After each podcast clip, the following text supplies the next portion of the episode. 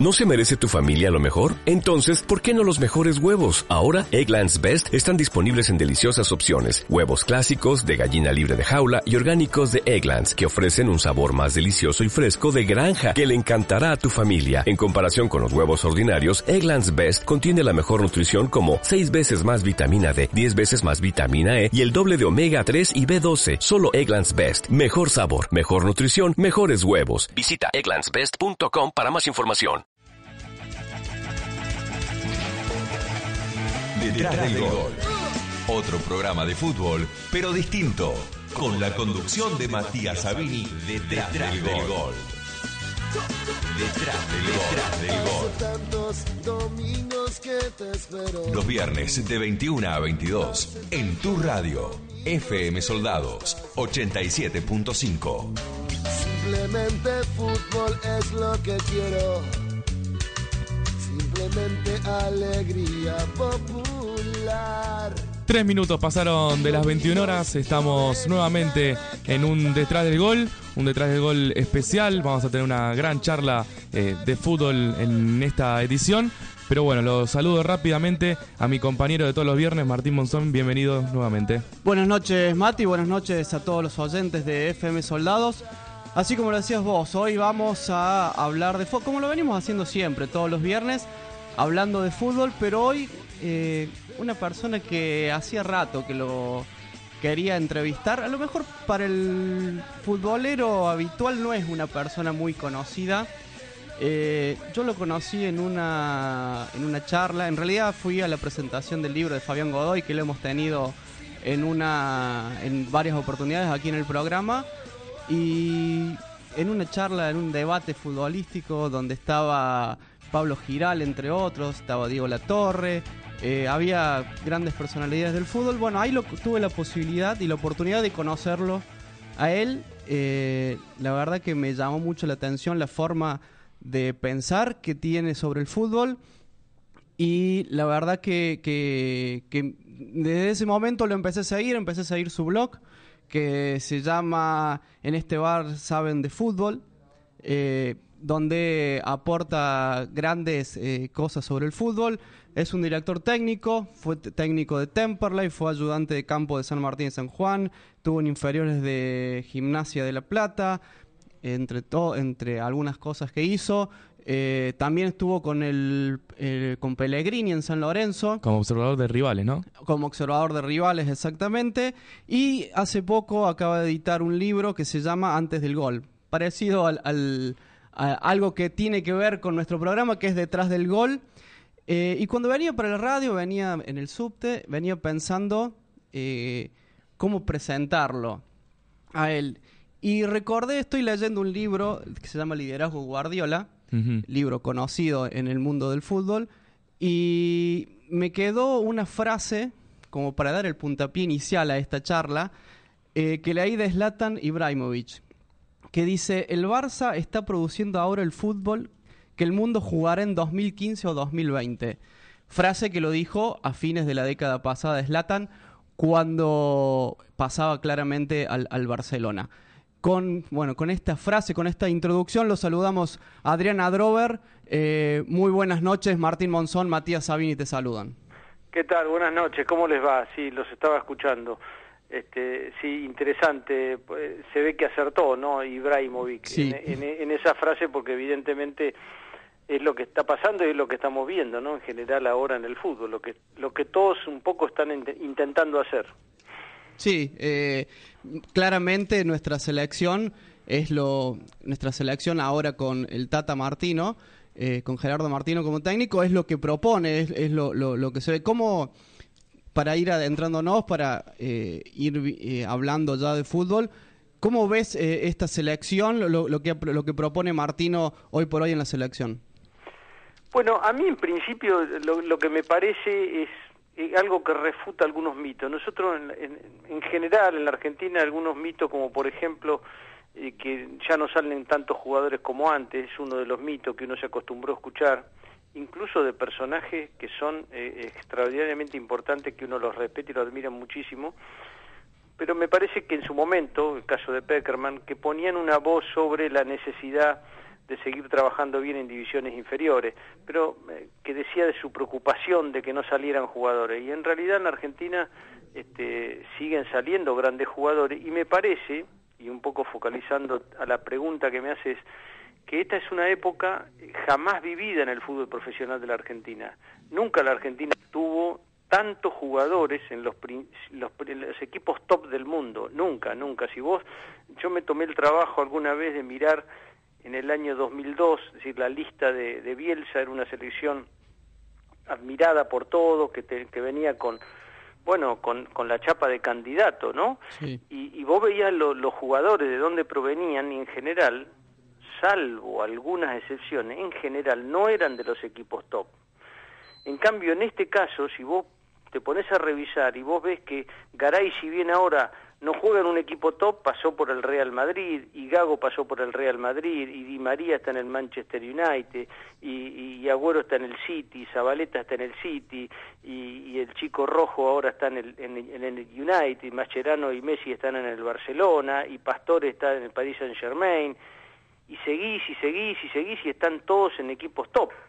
Entonces, me parece que eso facilita un poco las cosas porque hay algo que no modifica, que cuando tenés buenos jugadores es mucho más fácil hacer un equipo, mucho más fácil jugar bien y me parece que la idea de Martino me parece que le viene bien a esta selección, que un poco va a consolidar lo que lo que antes había hecho Alejandro Sabela, ¿no? Me, me parece que, que, vamos por el buen camino, que es una selección muy sólida y que si no pasa nada raro, debería ganar la Copa América, digamos, porque es el mejor equipo.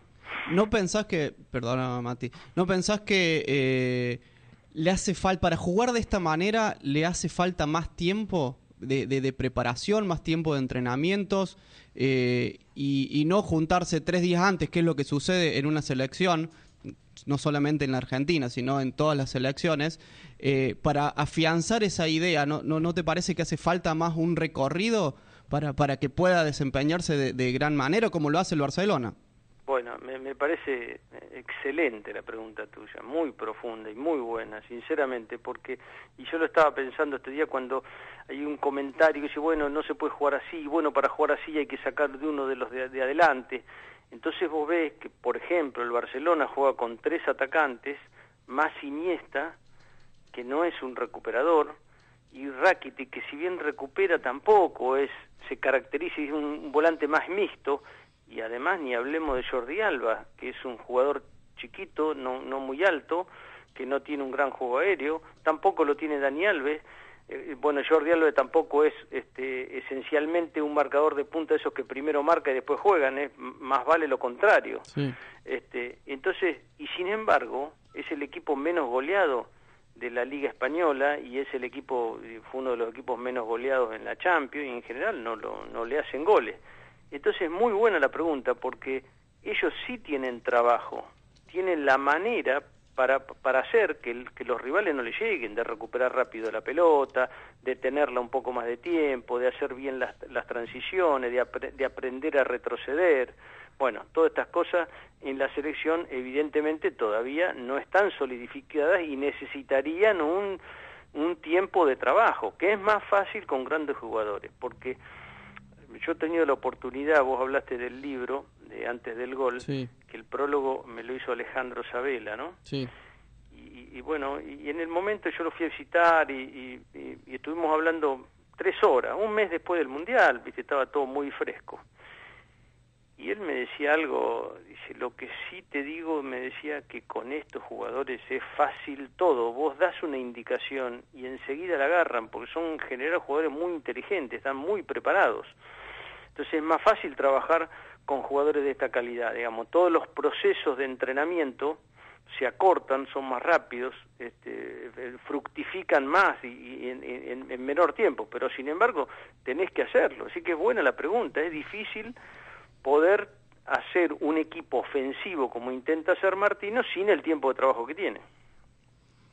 Eh, te saluda Matías Sabini, eh, Adrián? ¿cómo te va? Eh, te estaba escuchando atentamente, vos decías, eh, con estos jugadores es más fácil, coincido que sea eh, de esa manera. y tal vez al ser más fácil con estos jugadores es eh, mucho más duro tal vez el golpe al, de no ganar nada y de tener tanto tiempo sin conseguir un título, por ejemplo, con, con la selección mayor. Claro, es otra de las cosas, los mitos. Yo lo escuchaba Mascherano y vivimos en un mundo tan exitista, tan exitista. Entonces, Mascherano decía, bueno, a mí la selección me dio mucho y yo no le pude dar hasta ahora, o no le pude dar lo que me dio, o no le pude dar nada, o algo así dijo. Sí. Digamos, habría que, bueno, yo creo que todos los equipos tienen que tener, sobre todo en este nivel, tienen que tener no digo un coach, pero sí al menos un buen comunicador eh, que, un poco también eh, establezca un cierto discurso, ponga las cosas en claro, porque en realidad Mascherano le dio mucho a la selección y Mascherano no es este no es un juego individual, es parte de algo y, a veces ganás y a veces perdés y, y, en realidad, y esta es otra parte de la pregunta, hace veintipico de años que no gana nada. Bueno, Esperemos. ¿Cuántas Copa América hubo desde el año 93? No sé, yo, a veces antes se juega cada, dos, años, pero ahora, se juega cada cuatro. La última había sido la de 2011. Yo creo que la anterior había sido en el 2007. sí. Habrán pasado cinco Copas América, no creo que más. Sí, tuvo la de Uruguay, Estuvo la de Colombia, que Argentina no fue, con Bielsa. Sí, cinco o seis Copa América. Entonces, fíjate, tenés 2000, el Mundial 2014, el 2010, 2006, 2002, 98 y 94. Tenés seis mundiales. Sí. Y seis y cinco, seis Copa América. Sí. 10, 11 torneos. Sin embargo, vos en esos 10, 11 torneos, está bien, no ganaste, pero acabás de llegar a una final. Eh, llegaste cuartos de final en el año 2006, en el año 2010 volviste a jugar, eh, llegar a cuartos de final. Habrá, habrá que entender que a veces las cosas, y es, se hace cada cuatro años, hay que ver el momento de los jugadores, hay que ver cómo fue ese contexto, qué rivales te tocaron. A mí me parece que, de hecho, actualmente la selección, y hace bastante, que está mostrando un muy buen nivel.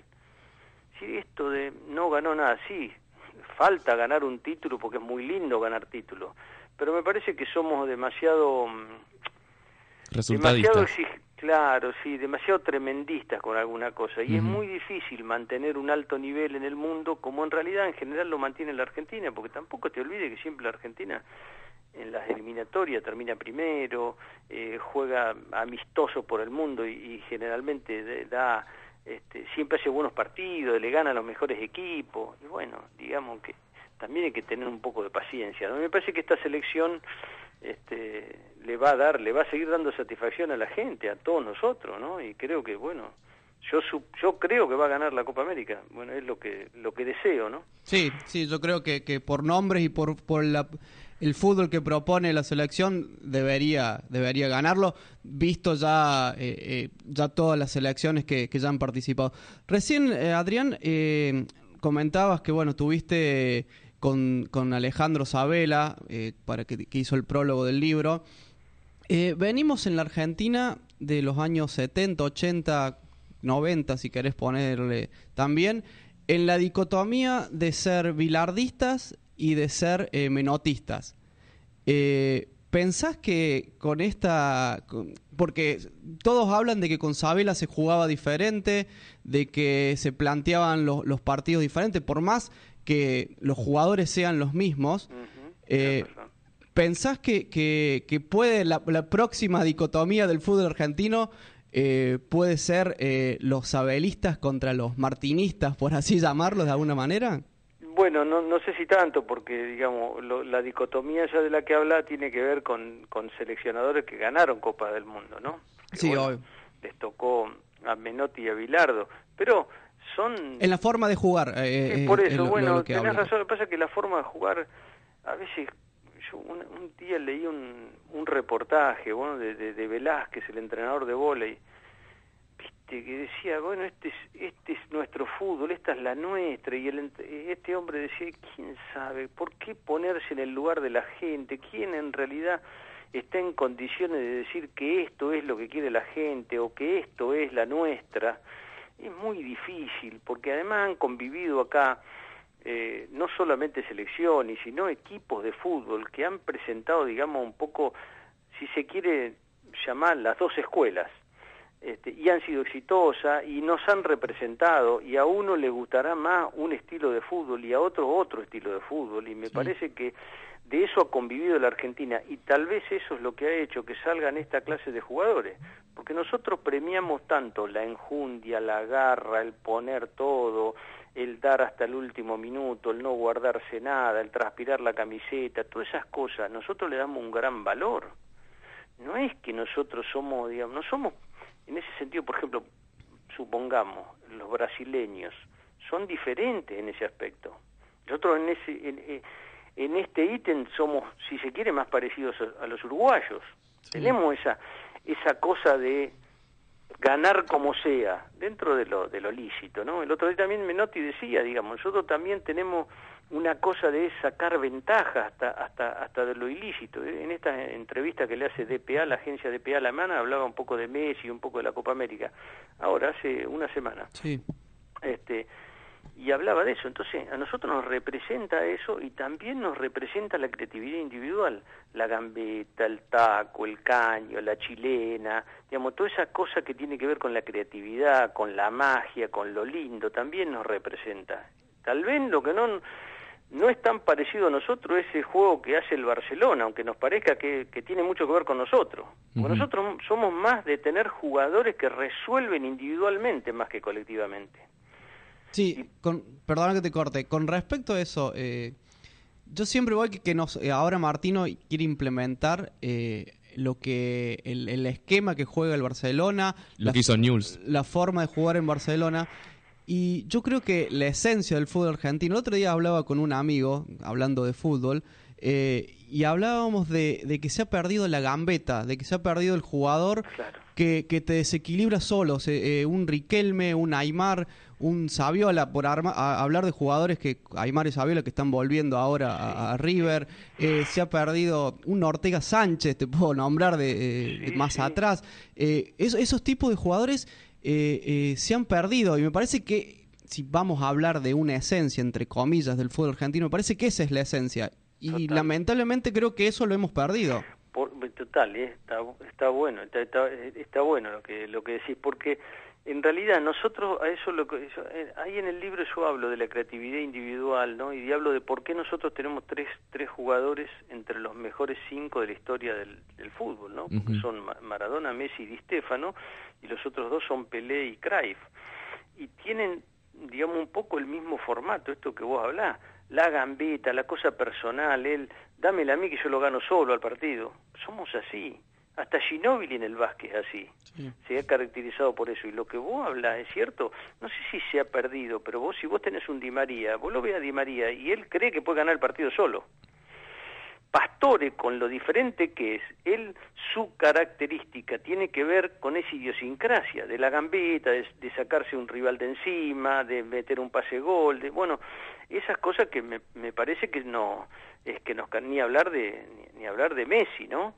Pero es verdad lo que decís, esa, esa cosa nuestra de la gambeta tal vez se ha ido un poco, este, no sé si dejando de lado, aunque hay jugadores, me, me, parece que siguen habiendo esos jugadores, pero la tendencia a veces es, este, es dejar de hacer estas cosas, así que yo con, la verdad es que coincido con vos. ¿Y por qué pensás vos eh, que, que, que, puede suceder que, que, hemos perdido eso? Y, eh, mira, a mí me tocó trabajar eh, tuve un tiempito el estudiante, muy cortito, eh, en un proceso de división inferiores, yo iba para hacer la, metodología, de, para trabajar sobre la metodología de entrenamiento, cuando estaba este, Sebastián Verón de manager, sí. intentó, creo que siguen intentando, hacer una metodología, digamos, donde habían ellos eh, observado mucho lo que hacía en la cantera del Barcelona. Y el fútbol, eh, el fútbol Barcelona, en realidad tiene su origen, digamos, su matriz en el fútbol holandés. Y son muy diferentes el, a lo que es el fútbol argentino, porque está basado más en la creatividad colectiva, en el juego de pases, digamos, si vos ves al Barcelona, sacándolo a Messi, por ahí no te va a impresionar un pase que haga Iniesta, Xavi, Busqué. Ahora, si vos lo pones a todo junto y mirás esa cantidad de pases que hacen, ahí empieza a estar la belleza. Pero no en un pase, en dos, es en esa cantidad donde aparece esa creatividad que es colectiva, no es individual. Y lo que justamente, lo que Messi o Neymar muestran es esa creatividad individual.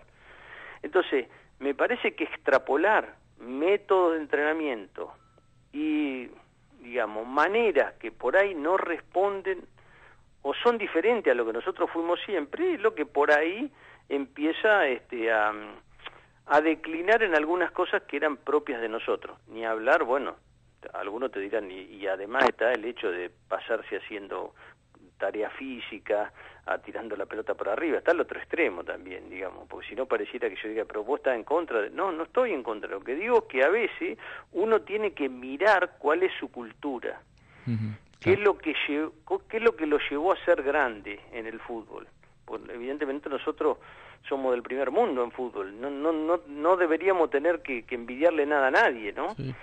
copiar las cosas buenas, bueno, métodos de entrenamiento, sí, obviamente, pero básicamente este, entender qué es lo que nos representa mejor, ¿no? Adrián, eh, hablando, eh, como estamos eh, en este momento, de las maneras de jugar a la pelota, las maneras de jugar al fútbol, ¿Tenés una opinión formada de si sabes si el fútbol ha crecido o, si en realidad ha empeorado con el correr del tiempo? ¿Decís que vale la pena tal vez más el fútbol de ahora o que antes se jugaba mejor? Es difícil compararlo, pero ¿tenés una opinión formada? Que evoluciona, que evoluciona y que se hace cada vez más difícil jugar, digamos. Eso no quiere decir que, no sé, Mario Kempe no sería seguiría siendo un fenómeno ahora, y Ratín seguiría siendo un fenómeno ahora, y Pedernera seguiría siendo un fenómeno ahora, pero es cada vez más difícil porque, este, bueno, la velocidad es otra, yo a veces he hablado de esto con Ricardo Reza, ¿no? Y él cuenta de lo que era el fútbol en la época que jugaba, era mucho más lenta, mucho más lento, las canchas estaban peor, las pelotas este, también es un detalle, ¿viste? Las pelotas de agarraba lluvia eran pesadísimas, digamos, era... Era otra cosa. Era otra cosa, y ha evolucionado y ha evolucionado para bien. Para mí hoy es el fútbol es mejor, y además porque todos nos observamos, todos sabemos de todo. Eh, es muy difícil sorprender a alguien, entonces van evolucionando todo y te obligan a vos a evolucionar. Eh, la famosa frase de ese decir, bueno, todo, eh, todos están creciendo y, y, bueno, fíjate Venezuela, todos crecen. Entonces también en el crecimiento de los que antes eran más débiles te obliga a vos a mejorar para seguir sacándole un poco de ventaja. No la que le sacabas antes, pero seguir un poco tomando la delantera. En tu libro eh, mencionás que, en varias oportunidades que el fútbol tiene que ver mucho con la vida me parece que estoy en lo correcto, eh, cualquier cosa vos me, podés corregir. Eh, ¿En qué aspecto consideras esto, Adrián? Bueno, justamente en lo que te decía el otro día leí una frase que decía, este, no he conocido ningún ningún marinero experimentado que haya navegado solo, solo sobre aguas calmas. Yo creo que justamente este, en el aprendizaje de la vida la, la, dificultad es lo que te, lo que te lo que te favorece, digamos. Eh, eh, si vos estás yendo todos los días, no sé, de la, yo vivo en La Plata, de La Plata a Buenos Aires y, y entras a Buenos Aires los domingos, en realidad, el día que te toque ir un lunes con el tránsito congestionado, no vas a saber bien por dónde ir para ir más rápido, porque no aprendiste. Ahora, si vos estás acostumbrado a ir en dificultad, ya vas a poder entender que si, bueno, no, me conviene entrar por acá, ahora voy por allá, agarro, no sé, la autopista, agarro la, la, este, la 9 de julio o, tomo otro arteria, otra arteria. En realidad, y en el fútbol es lo mismo, digamos. Si yo al 4 lo obligo siempre a salir por afuera con un pelotazo largo, para que le aguante el 9, el día que no tiene la posibilidad de hacer este pelotazo, lo único que aprendió es eso. Entonces, hay que, en la variabilidad, digamos, enseñarle a los jugadores cuatro o cinco opciones para que las aprendan y para que cuando aparezca la dificultad dentro del partido la sepan resolver. Y así ir aumentándoles la complejidad. De la misma manera ocurre en cualquier conocimiento de la vida. Digamos, les pasa a ustedes como periodistas. Digamos, ustedes tienen un programa acá y van evolucionando y mañana les toca hacer, no sé, este, otro tipo de actividades donde las presiones son diferentes o las dificultades son diferentes y bueno, todo este trabajo que hicieron fue lo que los hizo ir superándose y mejorando. Entonces, y me parece que actúan en general en la vida y en el fútbol, en el aprendizaje, los mismos componentes. por eso te hablaba justamente de la evolución, ¿no? De la evolución que tiene el fútbol que te obliga a mejorar. Y hoy estamos cerca de todos los conocimientos. Yo recién, antes que me llamara, estuve viendo una conferencia que dio el preparador físico de preparador físico del Bayern, de Guardiola, estuvo una hora y pico hablando en un Congreso Mundial de Entrenadores y hablaba de todos estos temas. Entonces uno está cerca de esas cosas. No es como antes que uno no decía, ¿qué, qué hará esta gente? ¿Qué dirá esta gente? Bueno, ahora lo sabemos. Ahora estamos este, al instante sabiendo qué es lo que están haciendo los mejores y qué es lo que están pensando los mejores. Bueno, y eso me parece que nos favorece a todos, ¿no? Y de todas las alternativas que vos marcás, eh, que puede tener un futbolista eh, que va eh, con el tiempo evolucionando, seguramente son todas estas características las que reúnen estos cinco futbolistas que nombraste antes como los mejores de la historia, ¿no? ¿Cuáles características? Ah, no, no te entendí bien la pregunta. Sí, sí, los cinco futbolistas, tanto como Maradona, Di Stefano, Messi, eh, Cruyff y Pelé reúnen estas alternativas, eh, estas características, perdón, eh, de tener tantas alternativas a la hora de, bueno, de, ah, practicar su fútbol. Claro, de resolver. Claro. Y claro, y tiene que ver, bueno, vos mencionaste otra cosa, también tiene que ver con el deseo, con las ganas, con el gusto por hacer las cosas. Esta es otra otra cuestión que nos hace mejorar a los seres humanos en cualquier actividad, que es el deseo, la vocación. Nosotros, bueno, estamos eh, hablando justamente en, una radio que se llama Soldados, y si vamos al, al tema militar, digamos, yo creo que eh, en, esa actividad o en esa profesión o en cualquiera, el amor por la actividad, el deseo de hacerlo bien, hace que uno tenga ganas de superarse y de aprender cada vez más. Y me parece que eso le pasa al, futbolista desde que está creciendo, ¿no? El futbolista que le gusta jugar, evidentemente está, eh, tiene muchas más ventajas y además tiene talento para poder ir superando todos los obstáculos y siendo un mejor jugador. Y fíjense, hablando de la dificultad, lo que le pasó a Messi, ¿no? Digamos, con el problema de crecimiento, con tener que alejarse de su familia, se sabe hoy que se quedaba llorando solo en la pensión del Barcelona, todo eso te va haciendo fuerte, te va mejorando, te va haciendo creer en vos que si pudiste superar eso, bueno, todas las otras dificultades también las va a poder superar y te hace mejor persona, mejor deportista, más competitivo. Bueno, este, me parece que eso funciona en cualquier orden de la vida, ¿no? Sí. Hablando tanto de la vida como del fútbol, eh, ¿dónde ¿en qué parte catalogarías el éxito? ¿Cuándo eh, encontrás el éxito? ¿En ganar un título o, como dijo Martino, eh, prefiero jugar bien a, ganar? ¿Dónde entraría el éxito en esa parte? Sí, bueno, yo, yo digo, me, parece que lo importante son los, los procesos. Y en los procesos uno tiene que ver desde dónde salió.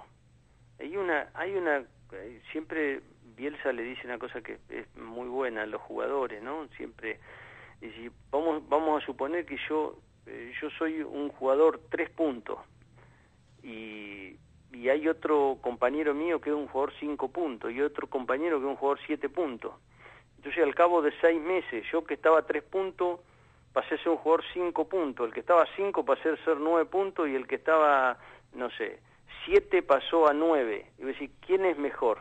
Y el mejor es el que estaba en cinco, dice, dice ¿Por, ¿Y por qué? Porque de cinco fue a nueve. Ese es el mejor. No el que de siete fue a nueve, que aumentó dos, el de 3 a 5 aumentó dos. El mejor es ese, digamos, en el proceso, digamos, cuánto, cuánto mejoraste desde donde estabas. Digamos, casi que es, es una cuestión, y bueno, me parece que en, en, esta selección y en este proceso, bueno, a la selección se, se le va a exigir por el lugar de donde está, estar en los primeros lugares. Ahora también, y acá, este, no, digamos, no es solo uno el mejor, puede haber dos que son muy buenos, pero en el fútbol tienen que ganar uno solo. Yo creo, por ejemplo, en el 2014, y Argentina era muy buena, y Alemania era muy buena. Le tocó ganar a Alemania, porque es uno el que gana. Y si vos te vas a cualquiera de las semifinales de la Champions, que estaba la Juventus, Real Madrid, Bayern y, Barcelona, uno realmente puede decir, no, este es el mejor y este es el, este el número cuatro de los cuatro.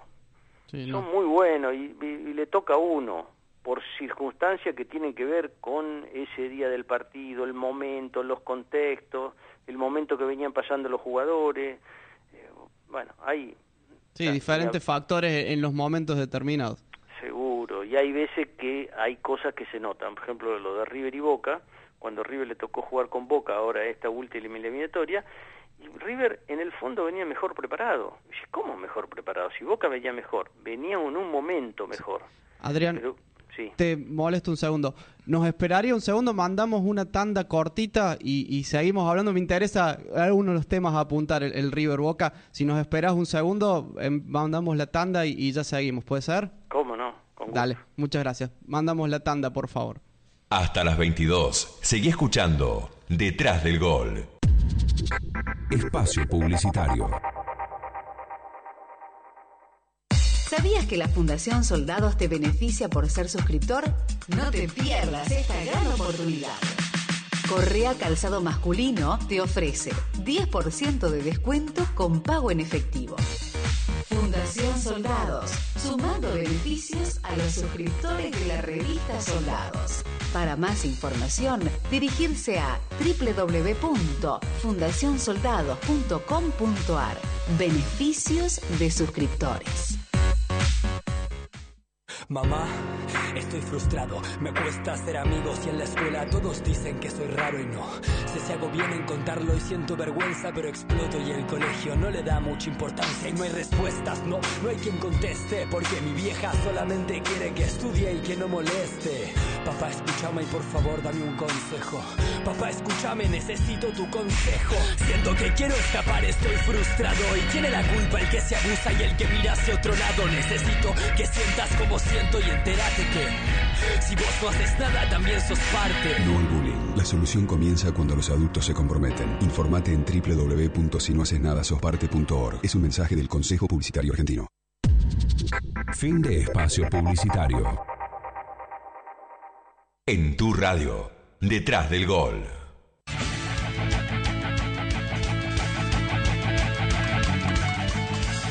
Bueno, regresamos de la tanda. Estamos hablando con Adriana Drover, eh, director técnico. Eh, la verdad que una linda y rica charla de fútbol. Adrián, bueno, eh, estamos hablando del Boca River, del River Boca, de los últimos, de las últimas definiciones. Y vos estabas afirmando que River venía mejor preparado que Boca y que el Geneise estaba en su mejor momento, que son dos cosas completamente distintas. Claro, claro, claro digamos, yo no es que hacerte el resultado, que no puedes saber lo que iba a pasar antes.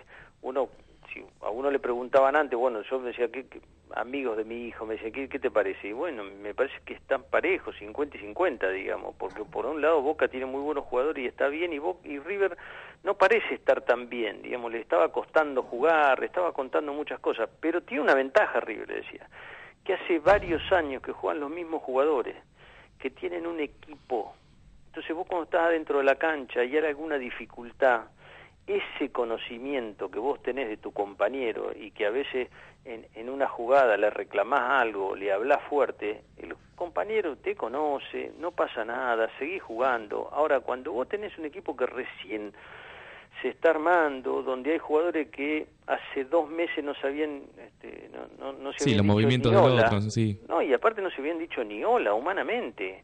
Entonces es difícil decirle a alguien, eh, movete, dale, no ve que te... Cualquier cosa que en la cancha ya base más, en general es más fuerte lo que te estoy diciendo, lo que se dice. Y bueno, en ese momento vos no sabés cómo va a reaccionar tu compañero, cómo reaccionar cuando un compañero te dice algo. Entonces, ese es, ese es una incógnita de lo que puede, qué puede hacer un equipo cuando no, no es todavía en un equipo en situaciones de estrés competitivo, en situaciones límites, en situaciones donde es, plata o este, afuera. Entonces, eso es lo que a mí me hacía dudar de que lo que podía hacer pasar con Boca. Y después, bueno, algunas decisiones que tienen que ver con, con cosas, bueno, que, que no haya jugado Osvaldo con la cancha de River, ¿viste? son cosas que, que me parece que también este, conspiraron un poco, no solamente por Osvaldo, sino porque si vos imaginás ese equipo de Boca que jugara River, había habido varios jugadores que tenían pocos partidos o eran muy juveniles, ¿no? Caso Pavón, Caleri, Cubas, el mismo Colazo que no es un pibe pero no tiene tanta experiencia, Marín. Si decís, bueno, empezás a ver una diferencia. Hay cinco así en Boca y en River no eran pocos los jugadores, al contrario.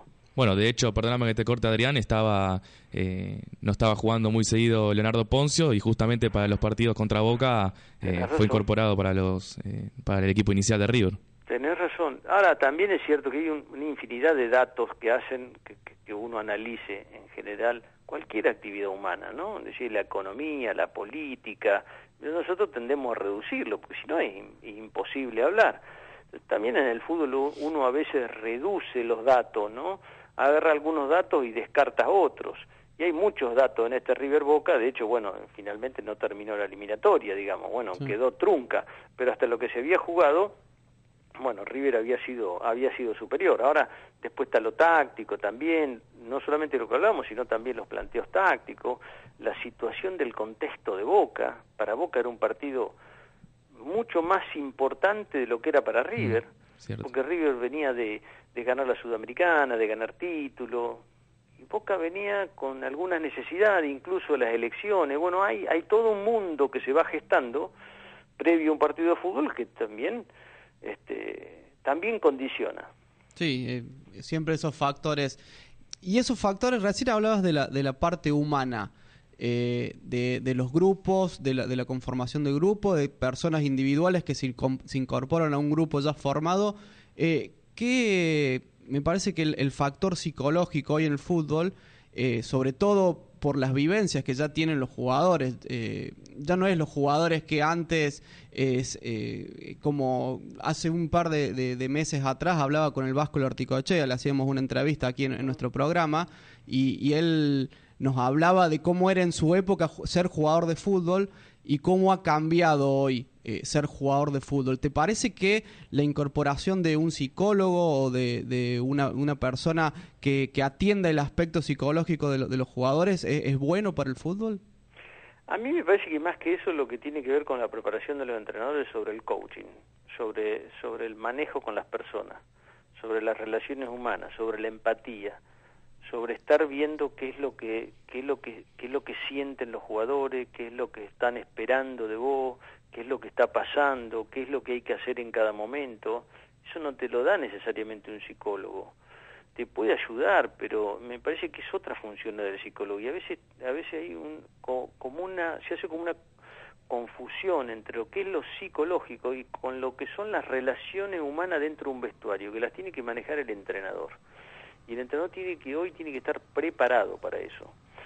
Este, y, y me parece que y a veces yo veo, por ejemplo, el partido de Argentina con Paraguay, que Paraguay lo empató, y bueno, y te hablaba de, a veces de reducir los datos, ¿no? De decir, bueno, no porque Paraguay cambió y porque Argentina no supo qué hacer con los dos puntas que puso Ramón Díaz, pero siempre en todos estos análisis se olvida lo intangible.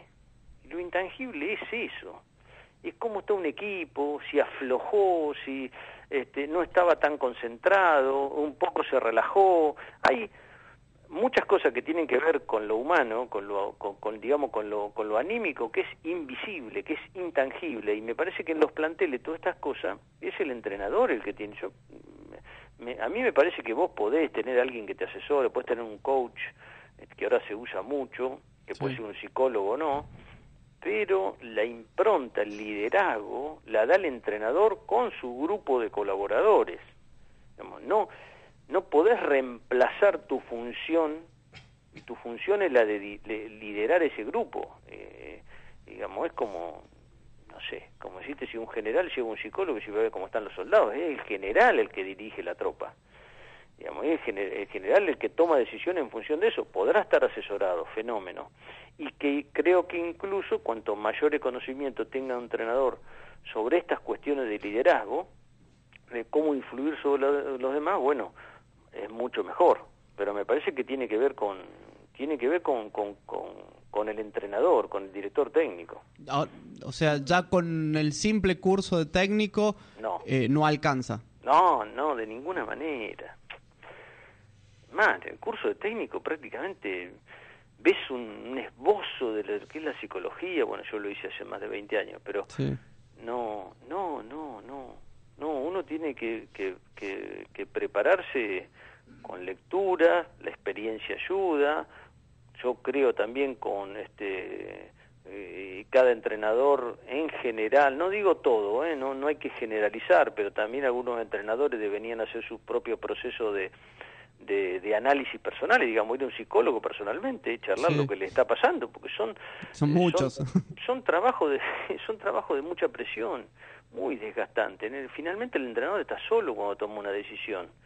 Y finalmente él que el que va a ser el, el, responsable este, en, en, una derrota o si las cosas van mal, entonces genera eh, todo un, un desgaste y una presión que hacer una, este, un, ir al psicoanalista o ir a un psicólogo que lo, que lo ayude este, en ese proceso de estar equilibrado, de estar centrado, es importante. Y después también, yo me acuerdo que hice, por ejemplo, cuando fuimos juntos con Ricardo Reyes, hicimos eh, un programa de coaching en la Universidad de Palermo que fue de tres meses, bueno, aprendimos un montón de, herramientas y creo que que bueno, yo estoy lejos de decir que soy un, especialista, digamos, en, coaching, pero trato de, leer libros, yo por ejemplo tenía ahí unos libros de, justamente del psicólogo del Valencia, ¿no? De la época de Valencia de Aymar, de Ayala, que ganaron tanto. Y bueno, son todas herramientas que ayudan, que te, que te, que te enseñan, pero es el entrenador el que las tiene que tener. Sí.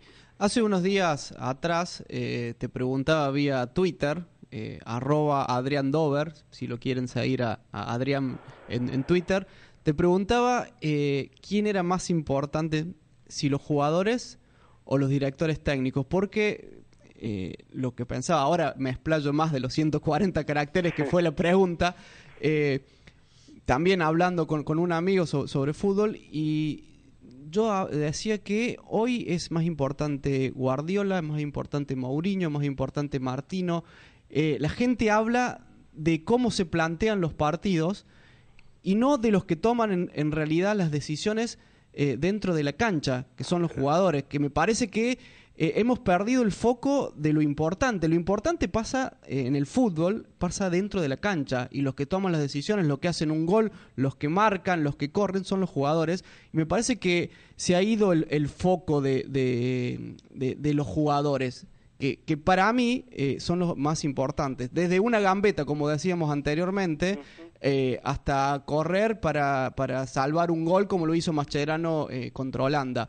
Y, hoy yo veo que el, los directores técnicos han tomado todo el foco de atención. No, no, sé cómo lo ves vos. Sí, no, coincido, pero coincido 100%, digamos. Yo parecido tener, parecen, parecen una patente, parecen una marca más que entrenadores, ¿viste? Sí. Es decir, marca Guardiola, marca Mourinho, y, y eso no, no, no implica desconocer la extraordinaria capacidad que tienen, porque estamos hablando de cuatro o cinco entrenadores que, bueno, son los top del mundo. Es como si dijéramos Messi, Cristiano Ronaldo, ¿viste? Digamos, dentro de su profesión son los mejores y está bien que uno hable, pero es verdad que en general que pareciera que los partidos lo ganan los entrenadores, ¿viste? Y, y, en realidad, sin, sin los jugadores que es, imposible construir nada bueno en el fútbol. Digamos. Son los, los protagonistas, son los jugadores. Ahora es verdad que el entrenamiento mejora, que el liderazgo de un entrenador mejora, que, la, que eh, las metas, la forma de llevarlo a cabo, el aprendizaje que hace un equipo con un determinado entrenador de acuerdo a su idea y a los jugadores que tiene, va a hacer que ese equipo este, sea eh, más importante o menos importante. Y también me parece que a veces tiene la ventaja los entrenadores que este, se escudan en los jugadores, ¿viste? porque si tienen buena prensa, cuando pierden son los jugadores. Y cuando ganan, qué entrenador bárbaro. Y otra cosa que, que también a veces pasa es que un equipo bueno lo, no podés medir si con otro entrenador hubiese sacado 10 puntos más. ¿Cómo lo sabés? Si no, hizo una buena campaña. Y, bueno, a mí me decían... Es incomprobable. A mí me decían, con, Martín no hubiéramos salido campeón del mundo, me decían. Y, incomprobable, eh, en referencia a Sabela. Pero, oh, pero pero ni hablar. Entonces, es muy cierto, lo que muy cierto. También es cierto que los entrenadores tienen una importancia muy, eh, muy grande cuando les dan tiempo. Cuando les dan tiempo. Yo creo que un entrenador es incapaz de modificar realmente algo central en un equipo si no tiene por lo menos, por lo menos, de 8 a 9 meses de mínima. Y a veces ni siquiera puede porque las, las cuestiones de lo que pasa en el club, o lo, viste, a veces o que no cobran, o que hay problemas, o que hay, bueno, hay un montón de cosas que pasan que hacen que los entrenadores no puedan trabajar tranquilos.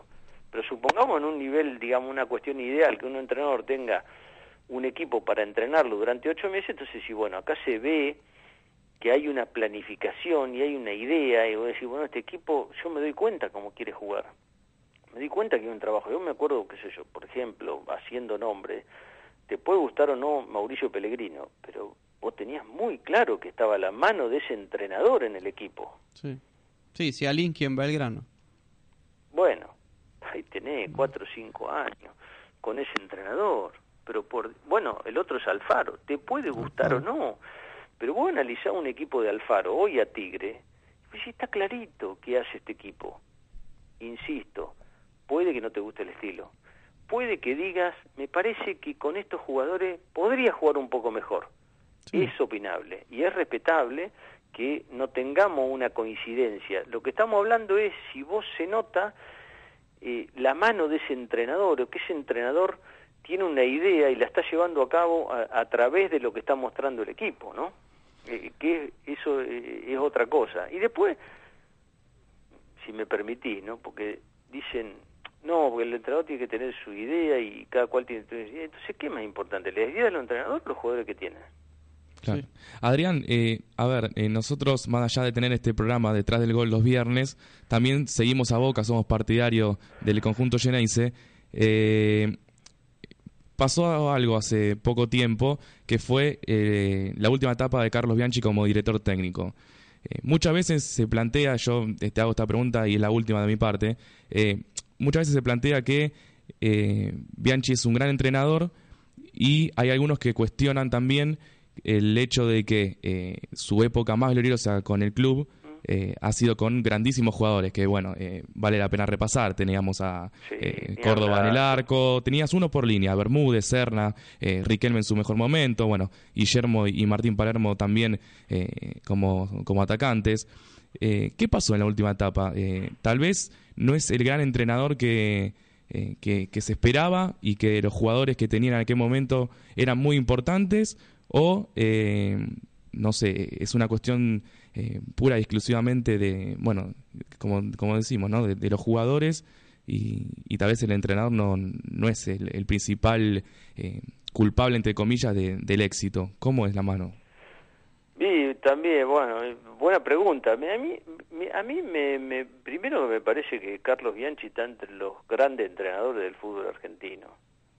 Me parece que eso no, no, no debe no debe estar puesto en tela de juicio por nadie porque este hombre lo demostró en Vélez y lo demostró en Boca y lo demostró después vino la segunda vez a Boca y volvió a hacer lo mismo este está absolutamente para mí ¿eh? fuera fuera de discusión porque si no cómo evaluamos a un entrenador si cuál es bueno si claro esa es mi pregunta. discutimos si discutimos ahora viste, desde la filosofía antigua, desde, los griegos, que creo que fue Anaximandro que decía, nunca nos bañamos en las aguas del mismo río, porque bueno, nunca es el mismo agua que va pasando, digamos, y las personas también vamos cambiando y somos diferentes y nos encuentra en momentos diferentes. A mí, a mí siempre me interesa hablar, plantear eso. Primero los contextos, digamos, en el contexto en que estaba Boca en el momento que agarra la última vez Bianchi y en el momento que está él y con los colaboradores que está, y cómo está él, y cómo se planteó las cosas, y cuál es el nivel de motivación que tiene, y cuál es el momento de su vida.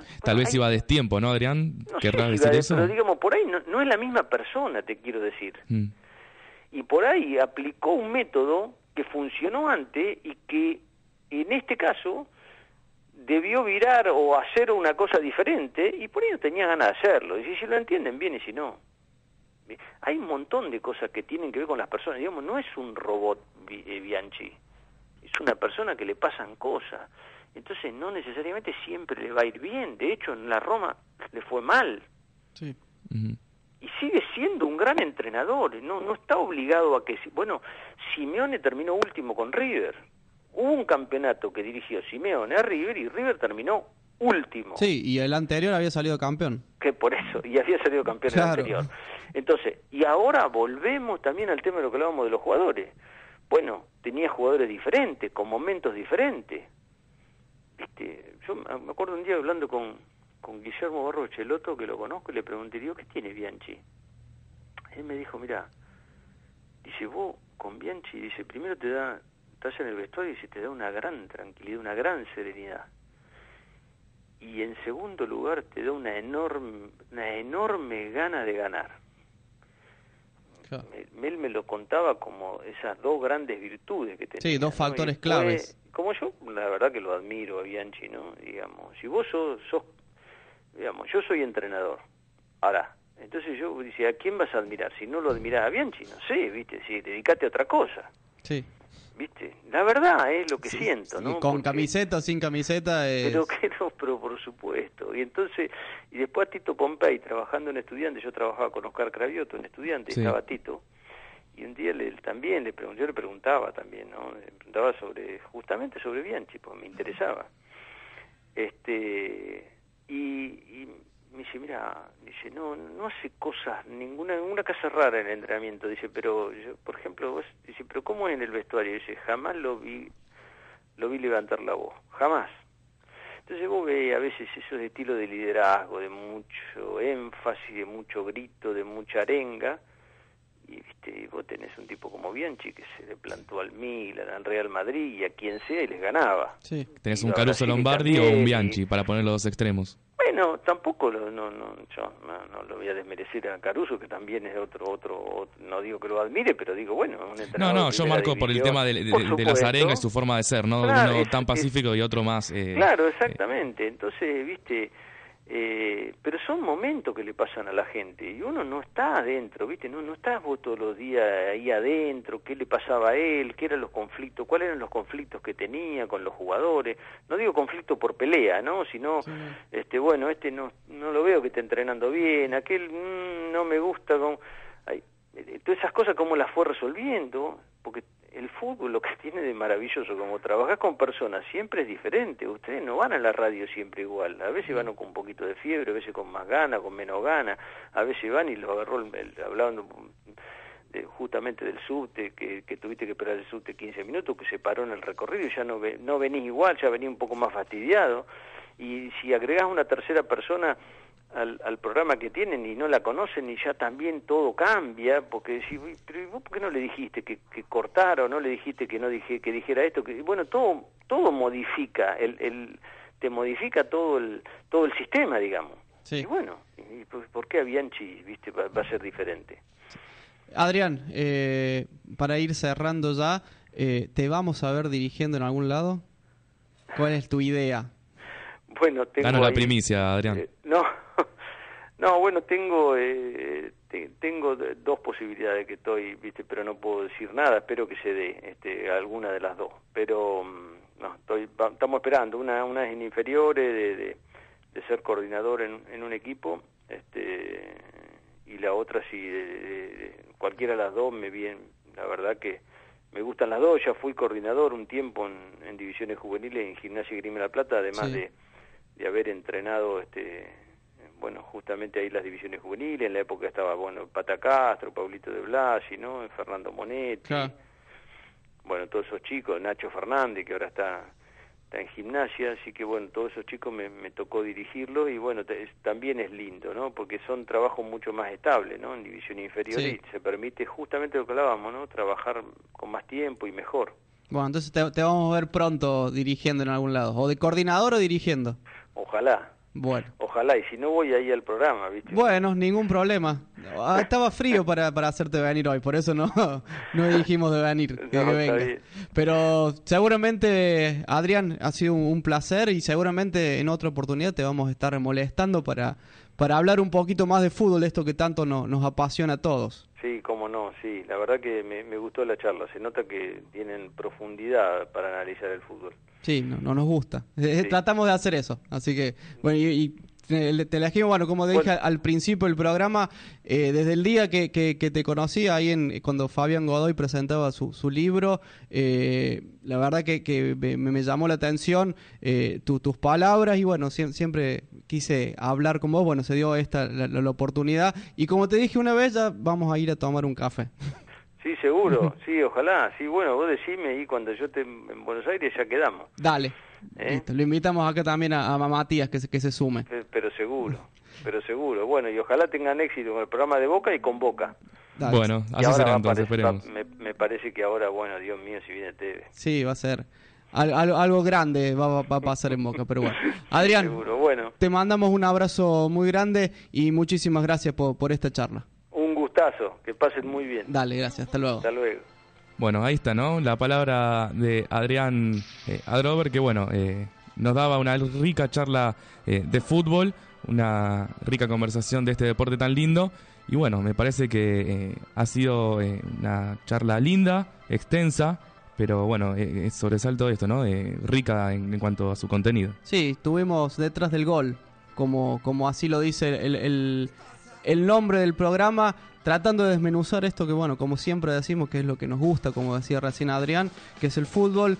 Eh, una charla que duró casi todo el programa, duró todo el programa. Eh, Pero valió la pena. Valió la pena totalmente porque, bueno, andamos desde la selección hasta el Boca River y, todo lo, que pasa en el fútbol, tanto local como internacional. La verdad que una, una persona que, que se deja oír con ganas es, es Adrián. Eh, bueno, esperemos tener de estas, de estas charlas eh, bastantes en el programa, en este, como esta refundación de detrás del gol, que, es lo que pretendemos hacer. Así es, y si no se puede seguir la charla al aire, que bueno, eh, sea como arreglamos que en, un bar, en, un café, que, que bueno, que es para esto, ¿no? Hablar de fútbol y tratar de analizar.